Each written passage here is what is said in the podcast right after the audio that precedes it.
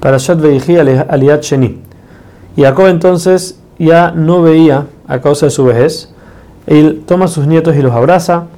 Después los saca Yosef, se aposterna delante de él y Jacob le dice que él no, no pensó ni siquiera verlo a él y Hashem le dio el mérito de poder ver a sus nietos. Entonces en ese momento Yosef pone a Menashe, que era el primogénito, a su izquierda, que era la derecha de Jacob, que estaba parado enfrente, y a Efraim, que era el más chiquito, lo pone a su derecha, que era la izquierda de Jacob, para que Jacob ponga la mano derecha encima del primogénito, que era Menashe.